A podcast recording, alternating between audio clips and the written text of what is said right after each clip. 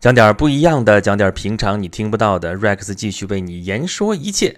啊，昨天是咱们这个演讲录的周年庆啊！这个，呃，如果大家观看了我的视频直播，就知道 Rex 昨天那个豁出去了啊！直播了一个多钟头，演了一场《罗密欧与朱丽叶》啊！事先有朋友猜你到底演罗密欧啊，还是演朱丽叶？我演了所有的人。哎呀，前前后后有五百多位朋友就在那儿看我在那儿玩玩具，最后就是这么一个状况。但是我把整个的《罗密欧与朱丽叶》的剧情给大家讲了一个遍。当然，而且我关注的点是比较奇怪的啊。比如说，今天我就接着给大家讲一点罗密欧与朱丽叶的故事，但是我选的这个点是其中一个大家不知道有没有琢磨过的一个问题，就是有关于信息传递的问题啊。这个说信息传递，在我们信息时代说这事儿好像不是个事儿啊，但是身处今天的我们，其实已经没有办法想象前信息时代的这个信息传递的这个逻辑了啊。就比如说这个罗密欧与朱丽叶啊，他们俩为什么殉情了呢？啊，因为罗密欧杀人了啊，杀的不是别人，就是朱丽叶的表哥。啊，杀了人之后呢，本来应该杀人偿命，但是呢，法外开恩，格外开恩，把他流放了事。啊，流放了之后，这个朱丽叶就被逼着嫁给另外一个人，嫁给谁呢？巴里斯伯爵啊，无关紧要了，爱叫啥叫啥。啊，这个朱丽叶不愿意啊，那怎么办呢？啊，他就只好又去找那个主持他们婚礼的这个劳伦茨神父。啊，这个劳伦茨神父是这个戏里边的关键点啊，就是别看他角色可能不见得有多重要，但是啊，他是所有情节中间都跟他有有关联啊，他掺和了所有的事情啊，这个事也不例外啊。他给了朱丽叶一一种药啊，这个药喝了之后假死啊，假死四十八小时还是多长时间？说，然后我去跟罗密欧送个信儿，让罗密欧来，你等你醒了之后，你们俩就双宿双飞，就私奔去吧。啊，你看看这个情节啊，假死这种情节，你现在如果在在电视剧啊，在什么地方你再看到的话，你就知道那个莎士比亚几百年前就已经玩剩下的了啊。哎，麻烦就麻烦在这儿，他要给罗密欧送个信儿过去，告诉罗密欧说朱丽叶假死了，等着你，就这么简单一件事儿。哎，这点事儿就出漏子了啊！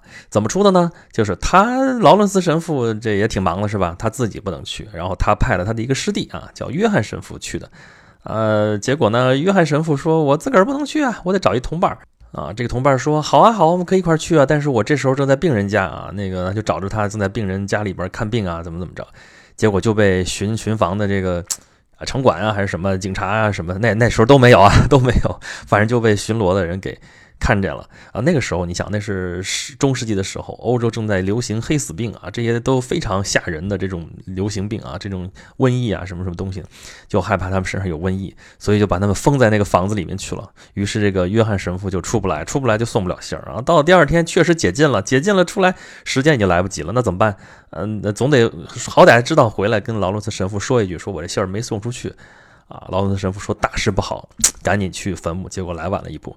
啊，罗密欧是从别的渠道知道朱丽叶死了，那他也没什么可活的了，又跑回来到那个墓穴里边，啊，看到那个他亲爱的朱丽叶躺在那个地方跟死人一样，觉得就是死了嘛，那那就找了个毒药就把自己给毒死了。这朱丽叶一醒，哎，这不是我的夫君吗？哎，他怎么死了？哎，我也不活了，那好吧，那就死了吧，所以就殉情了，就是这么一个故事。哎，这是多么忧伤的一个故事啊，这个。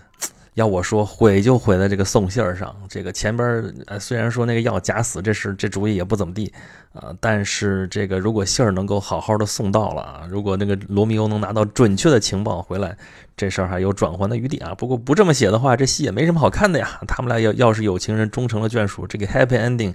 怎么能称得上这是悲剧呢？虽然说悲喜剧啊，悲喜剧喜的那部分是说，啊，他们俩虽然死了，那两家终于和好了，啊，但是这里边就是问题就体现出来说，就是因为这个信息传递出了错。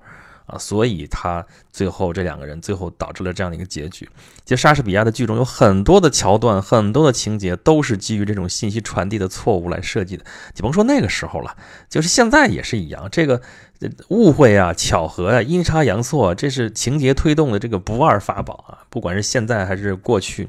这个通俗小说也好啊，这这个这个三俗戏剧也好，就莎士比亚这样的戏剧里边也是要用这种东西，没这种东西这剧情推进不下去啊啊！但是这里边这个送信儿，你说啊，咱矫情点说啊，说那个打个电话不行吗？啊，发个微信不行吗？嗯，你说我在这扯，对啊，这不关公战秦琼吗？但是今天我想说这个事儿啊，可不是说像那当年晋惠帝那个傻瓜皇帝那时候一样，说人都快穷死了，人都快饿死了，他在这问问题，说何不食肉糜？啊，怎么不吃肉呢？嗯，这个人家饭都没得吃，你让怎么吃肉啊？就像刚才我说这事儿一样啊，你打电话有电话吗？你他笑话我是吧？有微信吗？那这不是扯淡吗？在这儿你真够扯的。可是我想说的是什么事情呢？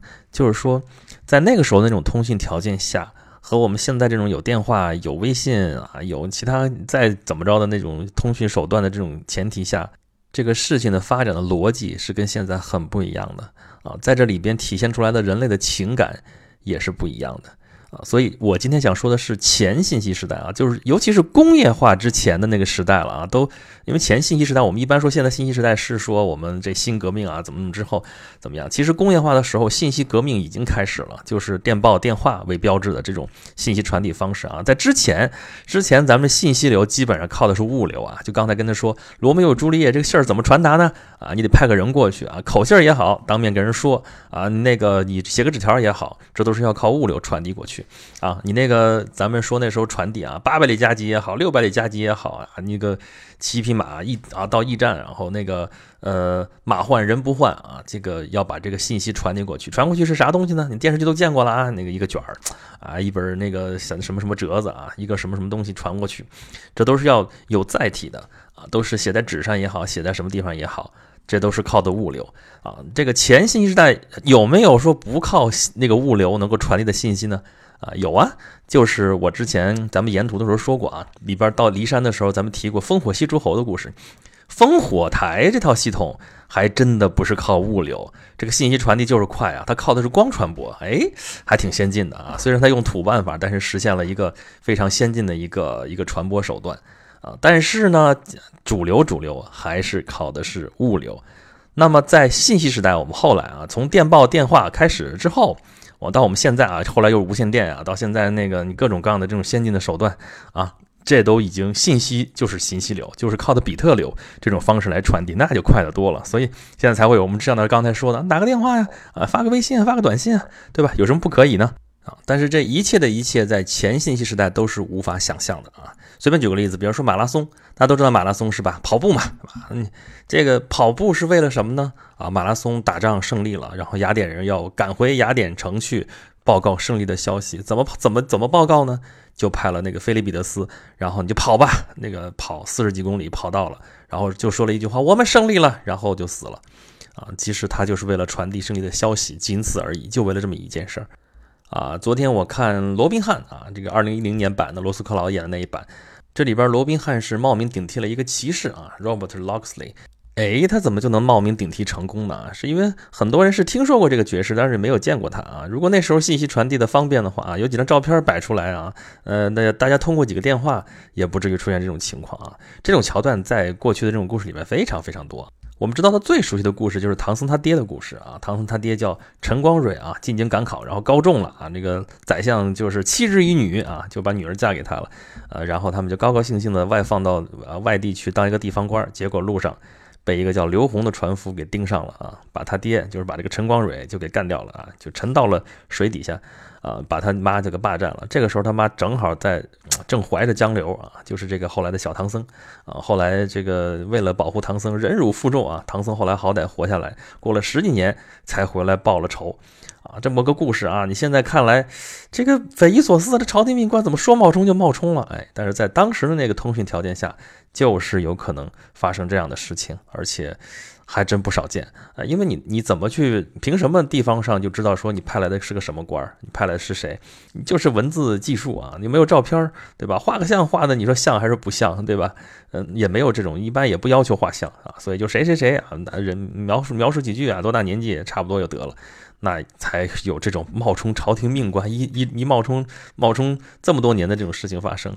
啊，如果你通讯条件好的话，你想想整个这个故事的基础就不存在了。这个怎么冒充啊？也太难了啊！你现在在编这种故事，怎么着？你好歹来个易容术吧。那时候连易容术都不用易，你直接是个人，然后就去了就行了。反正这些什么证明文书都是直接抢过来，直接拿过来就可以的。哇，这个古代跟现在逻辑真的不一样啊！这还只是情节的不一样啊，故事发生的这个逻辑不一样啊。啊，就是当时的人的一些情感也跟我们现在不一样啊。我们老说我们现在的节奏，那个生活节奏非常非常快，所以这个人就显得很迷茫啊。这个灵魂魂老跟不上，怎么怎么着啊？过去呢，那个生活节奏比较慢，怎么怎么样啊？慢怎么会慢的呢？啊，就是主要是一个空间，一个时间。空间啊，这个要移动一个空间啊，从这儿到那儿，从空间当中移动过去，非常非常的慢。说啊，到那地方有多远啊？也就两三天的日里程吧，两三天的路程。哎呀，这么近啊！你现在这种概念我们都不可理不可理解。两三天的路程，现在我的天哪！翻山越岭，我到云南我都到了。别说到云南，我到云南的山沟里我都到了。在那个时代，你的两三天你能到的地方实在是太近了啊！这个是我们想这个时间概念就不一样。我记得我小的时候，我奶奶就跟我说说：“哎呀，这个很快嘛。”我说：“多快啊？这个一个时辰就好了。”我我就那个时候小嘛，一个劲儿还要给人家纠正说：“一个时辰这还快啊？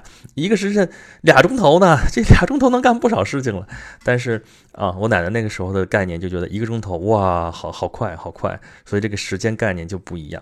那么现代人是很难体会当年就是那种烽火连三月、家书抵万金那种情感了啊！现在别说写信了啊，别说手写信了，email 都不写，这个微信都懒得写，这语音直接说两句就得了，这就天天通消息，有什么好说的？都都快没话说了。但是那个年代啊，别说打仗了，别说这烽火连三月了啊，这个。这个就算平时就是交通正常不打仗的时候，和平年代那时候要通过信也挺麻烦的啊！你要找人送信啊，你要这样赶着天天有联系，那这是多大一笔成本呢？这不可能的事情根本就，但是在现在这都不叫事儿，对吧？过去你说啊，男人啊，这个要去进京赶考，还是什么出去经商啊，怎么怎么样？要不就是朋友送别，怎么怎么？一写就是啊，此去经年啊，应是良辰美景虚设啊，这个写的很凄凉啊，什么杨柳岸晓风残月，这种感觉就出来了。这真的是生离死别，因为那时候人寿命也短，然后你出去一趟，这个走的路程也远，时间也长，这一别还真不知道什么时候能再见了啊！哪跟现在一样啊？现在是天天就天天的见啊，交通也方便啊。一眨眼，哎，你出现了啊！一眨眼，哎，你怎么又出现了啊？How are you 啊？怎么是你啊？How old are you？怎么老是你？就属于这种感觉了，也就见怪不怪了。所以这个感情好像变得也比较淡漠了。说啊，你爱出现不出现吧，反正不像原来啊。这个你一出去啊，你像那个古代在家里守着啊，娘子在家啊，一守啊三年啊，出去这个出去经商去了，出去进京赶考去了，三年不回来。啊，音讯全无啊，这才会有什么女儿愁，会叫夫婿觅封侯啊。这个你叫夫婿出去那个金龟婿道士啊，你出去觅封侯去了，你出去挣钱去了，然后多少年多少年根本不回来，这守着春闺，这就属于怨妇了。这个感觉一下子就出来了啊。虽然现在很多人也不着家吧，但是跟那个是完全不是一个性质啊。那个是回不来，现在是不回来，这不一样啊。这个经商在外，一出去好几年啊，身边得有个人照顾啊，所以这娶个妾啊，什么找个外宅什么的，这好像也是顺理成章的事儿。所以在那样的条件之下，那那个事情发展的逻辑和现在是很不一样，很不一样的。那么在我们现在这个条件下啊，信息时代了啊，这个什么东西都快，节奏也快，所以感情缺乏积淀啊，交流的也快。这个就缺乏蓄积，然后就缺乏你蓄积的少，然后你释放的时候也就没有那种快感，好像，所以你显得这个感情也不是那么充沛啊，就显得有些冷漠，显得有些麻木。其实是因为我们现在见多识广了，原来好像啊阈值比较低，现在阈值高了啊，就是事情可能还是那些事情啊，那个情感还是那些情感，但是绝对值也许没变，但是相对值就差了很多啊。你在现在的条件下，你如果真的是有过于充沛的感情的话，往往被人认为是你矫情吧、神经病吧，怎么怎么样。所以，我们现在生活的这个信息时代，真的是在重塑整个的这个人类社会啊！就是不知不觉当中就发生了很大的变化啊！我们以前认为天经地义的事情，我们现在觉得不可思议啊啊！或者我们这一代人，尤其是啊再年轻的一代人，在以前那些不可思议的事情，根本就从来没有想过，所以一碰来就说啊，怎么会有这种事情发生？但是其实你要是如果把你的这个心思啊，把这个感情再带回到啊前信息时代的那些生活条件当中去的话，很多情感都。是可以理解的，而且是跟我们共通的啊，岂止是共通啊？有些甚至就还在我们身上，因为我们的这个生活虽然已经啊快步往前走了，但是我们的情感其实还停留在前信息时代啊。我们很多都是一些啊固有的一些情感的一些啊所谓的框架、所谓的模式呃，到现在基本上还是那些东西。那有些已经跟现在已经脱节了，已经不适应了啊。但是有些是因为文化的原因，有些是因为个人的原因啊，我们还带着这个躯壳，所以很多人经常会感到迷茫啊，感到手足无措啊。其实这种迷茫感，这种手足无措的这种感觉，是从哪里来呢？啊，就是因为以前觉得应该确定的东西，现在变得不确定了，才会有这种迷茫。才会觉得手足无措啊！手足无措啥意思？手和脚不知道该往哪儿放，对吧？你的其实是心思不知道该往哪儿放啊！这个情感觉得原来啊，我觉得爱情应该是什么什么样的？应该是罗密欧与朱丽叶那样的，我两情相悦，然后那个私定终身，我就私奔了，就很简单的事情，为什么现在那么复杂呢？啊，其实是因为我们不愿意面对现实，我们这个时代已经比那个时候已经复杂的多了啊！我昨天分享了半天这个罗密欧与朱丽叶的故事啊。听上去很简单，你如果就按那剧本看的话，《罗密欧与朱丽叶》整个这部戏从头到尾，这俩人一共见过五面啊，这五面已经经历过了啊，相遇啊，相识、相爱，然后结婚，然后生离，然后死别，就已经全经历过了。啊，真的是很纯粹，很纯粹。我们会向往那种美好啊，向往那种美妙，觉得爱情应该是这个样子的。但实际上我们碰到的都不是这个样子的啊，就是我原来港话剧嘛啊，就在我的剧本里边啊，我写的啊，里边写的这么一句台词：爱情什么爱情啊？男人善变，女人也善变啊，善变的两个人在一起却发誓要厮守终生，天底下还有比这个更可笑的事情吗？这句话虽然是剧中的一个应该是反面角色啊说出来的话。但是呢，有一句话他说对了，就是一个词吧，就是变这一个字儿啊，唯有变是永恒的。这个世界，这个时代一直在发生变化，这才是这个时代的这个常态。我们如果还拿着前信息时代的那种啊情感也好，那种思维方式也好，然后想在现在这个时代去好好的生活的话，这几乎是不可能的。我们迄今为止一切的这个文明的遗产都是来源于前信息时代啊，现在这个信息时代这个留下的东西还不能叫遗产啊，这是我们现在的财富。啊，遗产里边东西很多东西都很美，像我昨天啊跟大家分享《罗密欧与朱丽叶》啊，还有这些故事啊什么的。但是我们看的时候，我觉得大家应该注意一个角度，就是说这些故事是发生在他们那个年代的啊，发生在那个时代的事情啊。虽然号称是人类的情感是共通的啊，人类的这个什么人性都是共通的，这我不信这个，因为每个时代的人这个生活条件不一样，很多东西是不一样的，只不过是这个文明的传承它是它是滞后的。它跟那个时代的发展相比较来说，它是滞后的。人类的情感很多还停留在过去，很多不可接受的现在的变化正在发生，但是我们感觉到很不适应。啊，我觉得需要调整的并不是这个时代，你没办法去调整这个时代怎么怎么怎么样啊，你只能说就着这个时代来调整你的思维，怎么在现在这个时代去生存下去，而且是呃能够相得益彰啊。我并不是说让大家当犬儒，说啊我就凑合活吧，大家得过且过啊，怎么怎么样。不是那个意思，就是你了解它啊，了解那个时代的逻辑，了解现在这个时代的逻辑啊，然后才能够做出我们现在应该有的反应。我觉得这件事情是每一个人都应该去做的啊。好吧，今天这期节目真的是回到了本人的特色，就是扯啊，讲这么多也只是想跟大家探讨一下这些事情啊，然后希望大家都能够积极一些，主动一些啊。这个时代还是很美好的。我们在这个时代生存，我们在这个时代生活啊，就像我上期节目里边讲到的，我们要向这个世界宣布，我们来过，好吧？今天讲的是前信息时代的故事发展的逻辑和一些情感。